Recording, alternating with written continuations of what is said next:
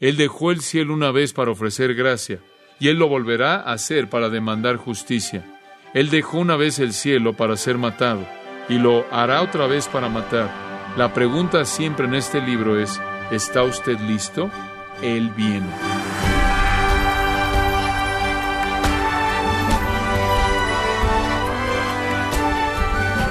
Usted recibiera un mensaje de correo electrónico de texto cada mañana dándole los titulares del día siguiente, ¿cómo cambiaría la manera en la que usted haría las cosas hoy? ¿Cómo programaría su tiempo, usaría sus energías y gastaría su dinero? Bueno, estimado oyente, como lo ha podido ver en nuestra serie titulada De Regreso al Futuro, mirar hacia adelante le ayuda a recordar al Dios Todopoderoso que lo controla y que en última instancia volverá para juzgar al mundo.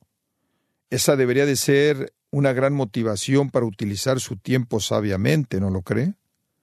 En nuestro programa de hoy, el pastor John MacArthur le motivará específicamente a ser un testigo de Cristo, mientras continúa con su estudio titulado De regreso al futuro, aquí en gracia a vosotros. Regresamos a este gran primer capítulo y vamos a ver los versículos 7 al 8. En estos dos versículos leemos, He aquí que viene con las nubes, y todo ojo le verá, y los que le traspasaron, y todos los linajes de la tierra harán lamentación por él. Sí, amén. Yo soy el alfa y el omega, principio y fin, dice el Señor, el que es y que era y que ha de venir, el Todopoderoso. Aquí en el versículo 7 tenemos el primer oráculo profético en el libro. Viene después del saludo de apertura. Y ese oráculo profético es, he aquí que viene. De eso trata el libro. Y entonces aquí por primera vez él dice, mire, ponga atención, ¿por qué él viene? Esto es tiempo presente. ¿Observan eso? No dice que él vendrá, no dice eso, no dice que él vendrá, él dice, he aquí que viene. Y el uso del verbo en tiempo presente tiene la intención de darle el sentimiento que ya está en camino. El proceso de su venida ya comenzó. Esta declaración, he aquí que viene, realmente es tomada de Daniel capítulo 7, versículo 13. Daniel capítulo 7, versículo 13, el cual dice, Miraba yo en la visión de la noche, y aquí con las nubes del cielo venía uno como un hijo de hombre que vino hasta el anciano de Días y le hicieron acercarse delante de él. Y después en el versículo 14 de Daniel 7 dice, y le fue dado dominio, gloria y reino. Entonces, Juan recibe un oráculo, una revelación profética aquí de que Él viene. Ese es un eco de la promesa de Daniel 7:13. El que venía o el venidero, el que viene, fue un título para el Mesías. El que viene fue un nombre especial para el Mesías. De hecho, ahí en Mateo tenemos una referencia interesante a eso. Simplemente se las leo. En Mateo, Juan el Bautista estaba en la prisión y envió palabra por sus discípulos a Jesús y le dijeron, ¿eres tú el que había de venir? Como usted puede ver, los judíos sabían que el que venía era un título mesiánico. Jesús es el que viene o el que había de venir. Ese mismo verbo, ercomai, que significa venir o venida, es usado directa o indirectamente en referencia a Cristo nueve veces en el libro de Apocalipsis. Siete de esas nueve veces son las palabras de Jesús mismo, refiriéndose a sí mismo como el venidero, el que viene. Este libro entonces habla de la venida del que viene, del que había de venir. Y el tiempo presente aquí indica que Él ya está viniendo. Entonces tenemos este sentido de expectativa que lleva a Juan a decir, he aquí que viene, como si debiéramos estar viviendo con una expectativa aún mayor. Y esto de nuevo es el gran corazón del libro. Debemos abrir nuestro entendimiento a la grandeza de este acontecimiento, en cierta manera, al entender qué tan importante es esto en las Escrituras. Permítame ver si le puedo ayudar. Se dice que la profecía o la predicción futura toma un quinto de las Escrituras. De ese quinto de las escrituras que hablan de profecía futura, un tercio de eso se refiere a la segunda venida de Jesucristo. Algunos han calculado que hay más de 660 profecías generales, 333 acerca de Cristo, 109 cumplidas en su primera venida, 224 en su segunda venida. Entonces la Biblia tiene mucho que decir acerca de su segunda venida. De los 46 profetas del Antiguo Testamento, menos de 10 de ellos hablan de su primera venida. 36 de ellos hablan de su segunda venida. Hay más de 1500 pasajes en el Antiguo Testamento que se refieren de una manera a la segunda venida de Jesucristo.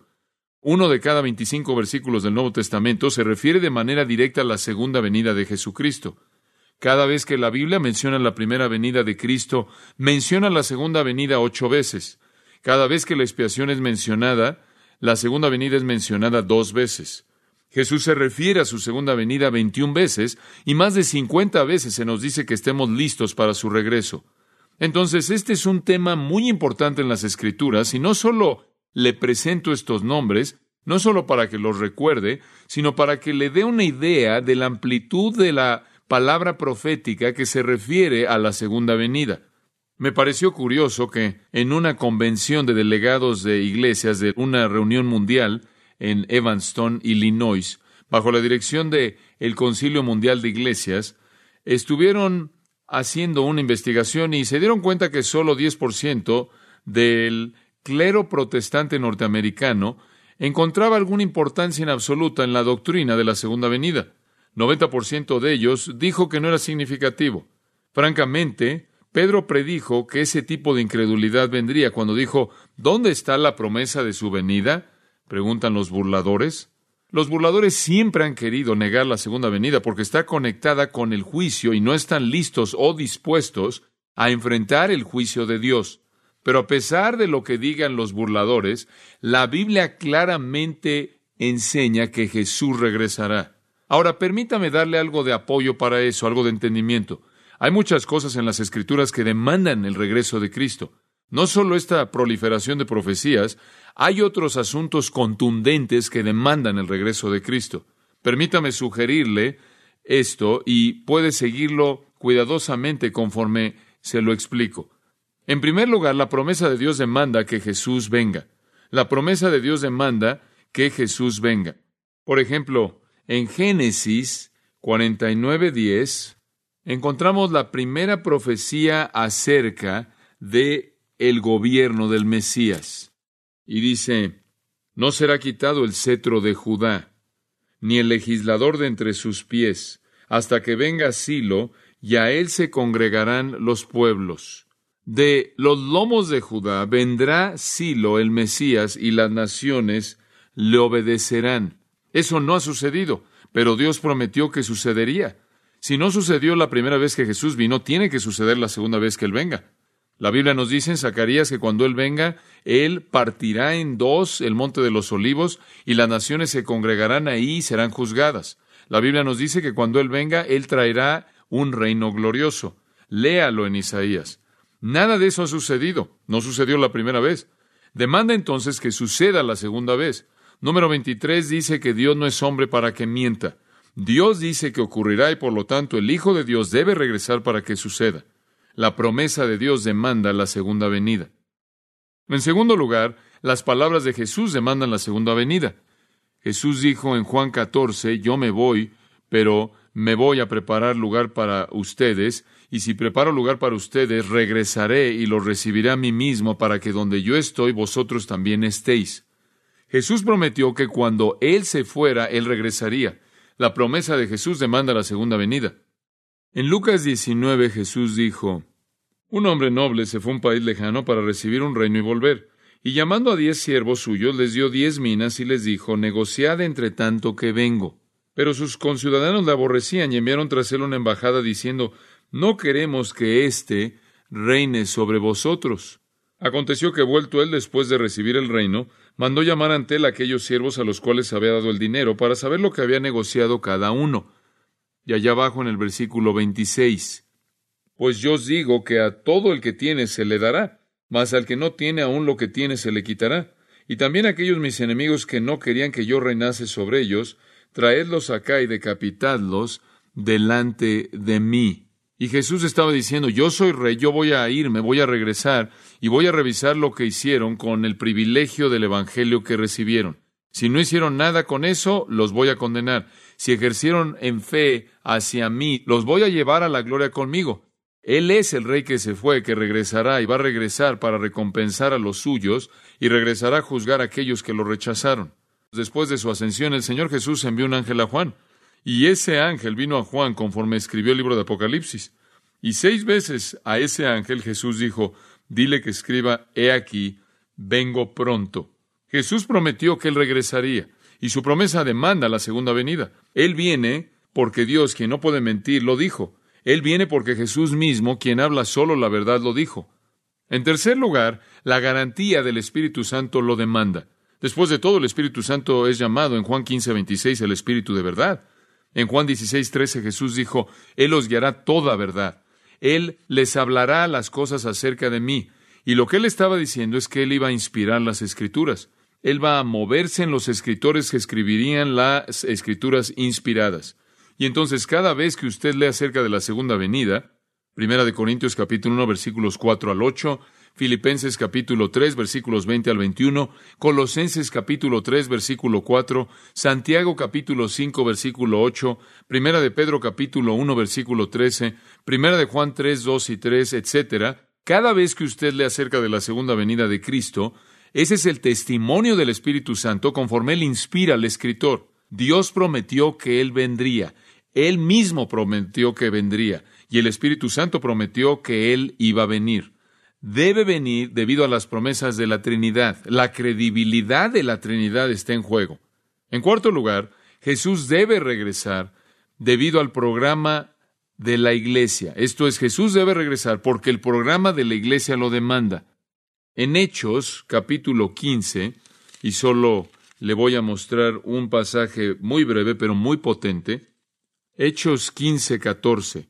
Pablo y Bernabé vienen y traen un reporte acerca de conversiones gentiles y demás. Y después Jacobo, Santiago habla, y esto es lo que él dice, comenzando en el versículo 14. Simón ha contado cómo Dios visitó por primera vez a los gentiles para tomar de ellos pueblo para su nombre, dice el versículo 15. Y con esto concuerdan las palabras de los profetas, como está escrito, y aquí él cita del Antiguo Testamento de Amós y Jeremías.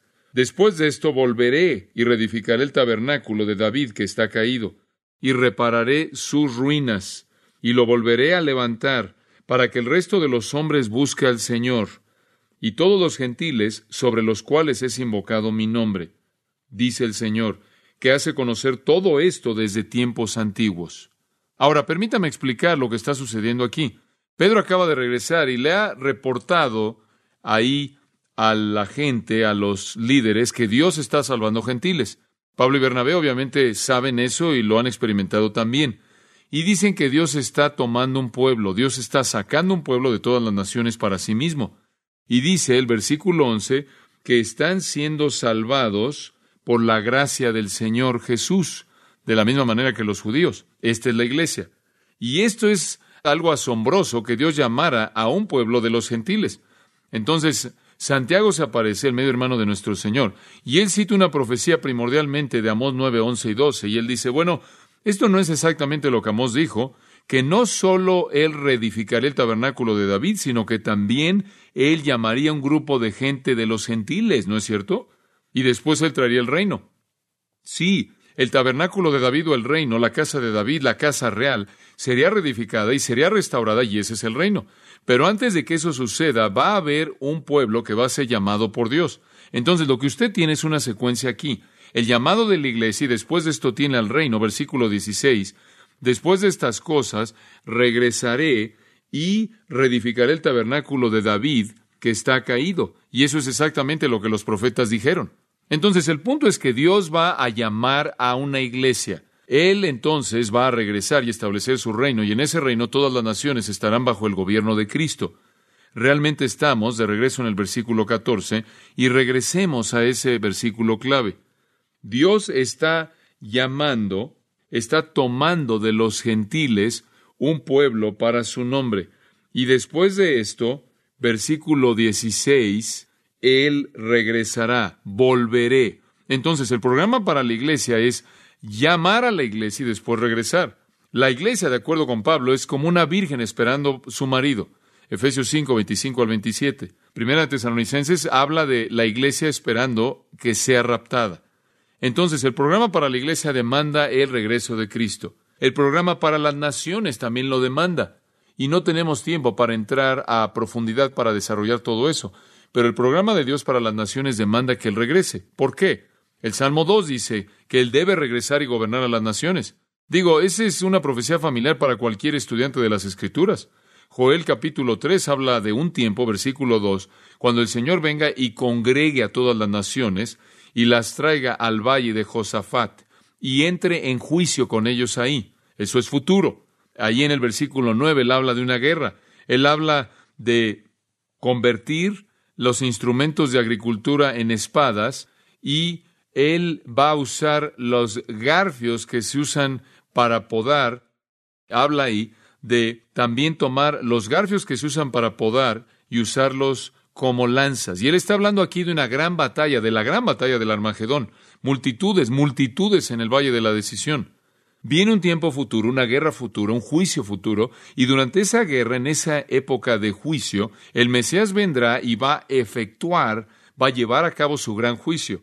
De hecho, en el versículo 12 de Joel 3 dice, Ahí me sentaré para juzgar a todas las naciones que rodean. Ese es el deber del Mesías. Entonces, el programa para el juicio futuro de las naciones, el valle de Josafat, el valle de la decisión, el juicio de las naciones, demanda que Jesús regrese.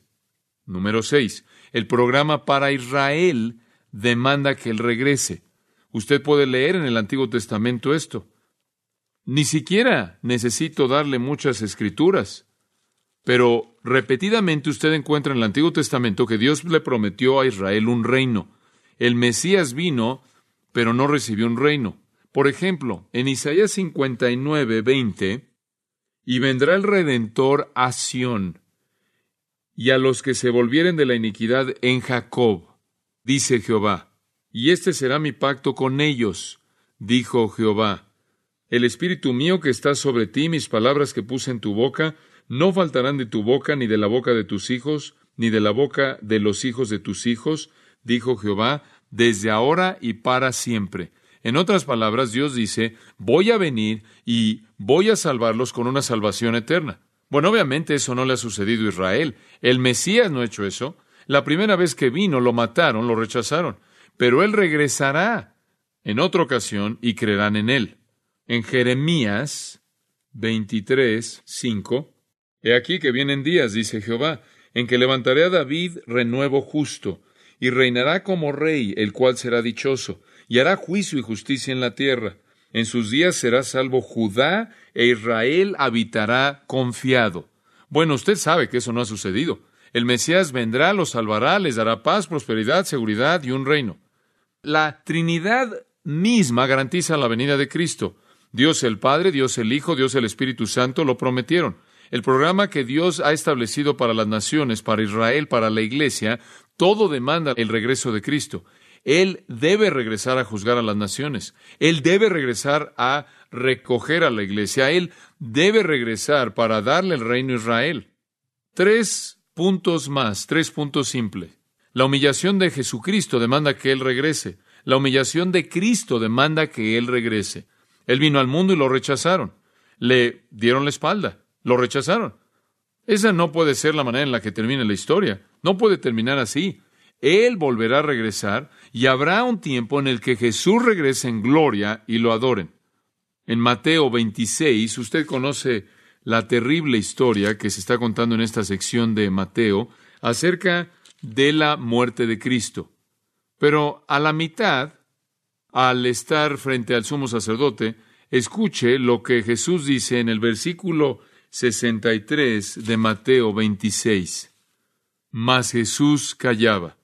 Entonces el sumo sacerdote le dijo, Te conjuro por el Dios viviente que nos digas si tú eres el Cristo, el Hijo de Dios. Jesús le dijo, Tú lo has dicho. Y además os digo que desde ahora veréis al Hijo del Hombre sentado a la diestra del poder de Dios y viniendo en las nubes del cielo. Y el sacerdote comenzó a romperse la ropa ante lo que él pensó que era una blasfemia. Y después él le escupió en su cara, le pegaron con sus puños en el rostro. Jesús dijo, no han visto lo último de mí, yo no voy a dejar que esta saga termine con mi humillación, me verán en poder y me verán en mi gloria. En otras palabras, el mundo, créeme, el mundo no ha visto lo último de Jesús. Es inconcebible para cualquier cristiano no decir nada de Dios, de que la última vista que tendría el mundo de Jesucristo es de un criminal sangriento, ensangrentado, muriendo, crucificado con sangre, con saliva y con moscas por toda su carne, colgando desnudo en el cielo de Judea. No el Hijo de Dios. Esa no es la última vista, el último retrato de Jesús. Número 8. Otra razón por la que Jesús viene es la exaltación de Satanás lo demanda. Satanás tiene una exaltación temporal. Tres veces en las Escrituras él es llamado el príncipe de este mundo. Pablo lo llama el Dios de este siglo. Juan dice que el mundo entero está en sus brazos. El escritor de Hebreos dice que él tiene el poder de la muerte, pero Jesús ha roto ese poder. En 1 de Juan 3:8 dice que Jesús vino para destruirlo, para destruir al diablo. Él vino para destruirlo. Y Romanos 16:20 dice, el Dios de paz aplastará en breve a Satanás. Jesús debe regresar, tiene que regresar para derrocar al usurpador que ha tomado el trono de este mundo. Y finalmente, número nueve, la expectativa de los santos lo demanda. La expectativa de los santos lo demanda. La promesa de la Trinidad lo demanda. El programa para Dios lo demanda. La humillación de Cristo lo demanda. La exaltación de Satanás lo demanda y nuestra esperanza lo demanda. Si tenemos esperanza solo en este mundo, de todos los hombres somos los que los más dignos de conmiseración. Tenemos esperanza porque sabemos que Jesús viene, que hay una vida eterna por delante. Pero no solo eso, no solo estamos esperando el cielo, estamos esperando a Cristo. Escuche lo que dice Tito 2, 11. Porque la gracia de Dios se ha manifestado para salvación a todos los hombres, enseñándonos que, renunciando a la impiedad y a los deseos mundanos, vivamos en este siglo sobria, justa y piadosamente, aguardando la esperanza bienaventurada y la manifestación gloriosa de nuestro gran Dios y Salvador Jesucristo. Esperamos a Cristo. Segundo de Timoteo 4:8 dice que amamos su manifestación, su aparición. Entonces, es un elemento central del evangelio cristiano y de la fe cristiana creer en la segunda venida de Jesucristo. De estos nueve, pero toda esa explicación que le acabo de dar simplemente es para subrayar la declaración de apertura del versículo 7. He aquí que viene, subraya la palabra, con las nubes. Todo lo demanda. Él viene. Ahora, conforme Juan nos da una probada, observe con atención, le voy a dar pensamientos muy simples y directos. Él nos muestra la gloria, este es el primer punto, la gloria de ello. Todo lo que acabamos de ver solo fue introducción. Aquí están los puntos que realmente quiero que vea, que se concentre en estos. Ahora que usted sabe que viene y todo lo demanda, en primer lugar, la gloria de esto. La gloria de su venida se indica por la frase con las nubes. Si usted estudia su Biblia, va a ver que las nubes juegan un papel importante. Una nube era el símbolo de la presencia de Dios con su pueblo en el desierto cuando estaban ahí en el desierto. Se acuerda que fueron guiados por una nube de día. También recuerda que la nube de la gloria de Dios llenó el tabernáculo en Éxodo 40 cuando fue construido.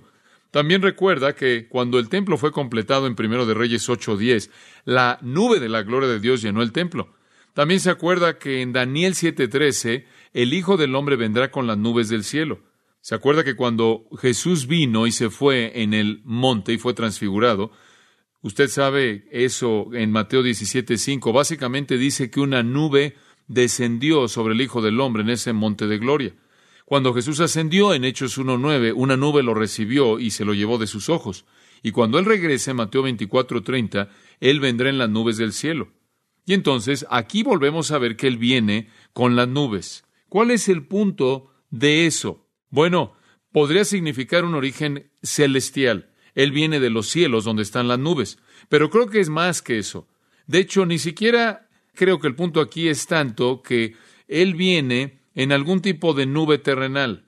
Creo que esta es una nube de gloria o nubes, nubes y nubes de gloria. Si usted regresa al Antiguo Testamento, se remonta hasta Génesis, lee acerca de la gloria Shekinah, la cual era luz, luz, una luz resplandeciente, refulgente, Dios manifestándose a sí mismo en luz que podía ser vista y también podía ser oída porque lo oyeron en el huerto.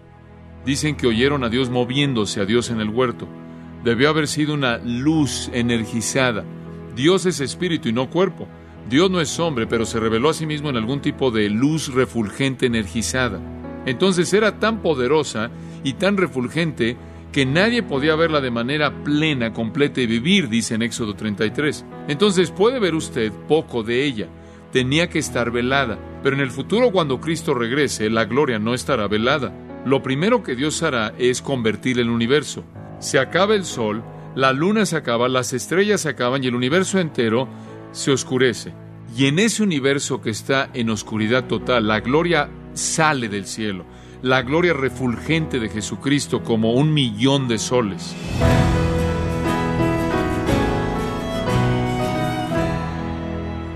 Es muy probable que usted haya sido cegado por el sol un par de veces en su vida, pero incluso el brillo del sol no se puede comparar con la gloria del Señor, con la gloria de Dios, que aún no ha sido revelada. John MacArthur consideró ese extraordinario aspecto del regreso de nuestro Señor mientras continuaba con su estudio titulado De regreso al futuro, aquí en gracia a vosotros.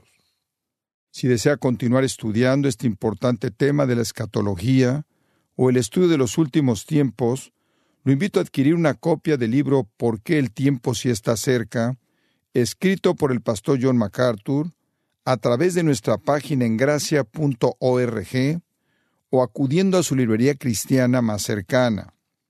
Estimado oyente, recuerde que puede acceder a todos los mensajes de esta serie completamente gratis a través de nuestra página gracia.org o si lo desea, puede también adquirirlos para compartirlos con sus familiares y amigos. Si tiene alguna pregunta o desea conocer más de nuestro ministerio, como son todos los libros del pastor John MacArthur en español o los sermones en CD que también usted puede adquirir, Escríbanos y por favor mencione la estación de radio por medio de la cual usted nos escucha en gracia a vosotros. Es importante conocer no solo el país y ciudad de donde usted nos escucha, sino también la radio. Para quienes contactan nuestro ministerio por primera vez, pueden solicitar una copia del mensaje de promoción sin costo alguno, un mensaje por oyente únicamente. Si usted vive en los Estados Unidos o Puerto Rico, escríbanos a Gracia Vosotros, P.O. Box 4000, Panorama City, California 91412.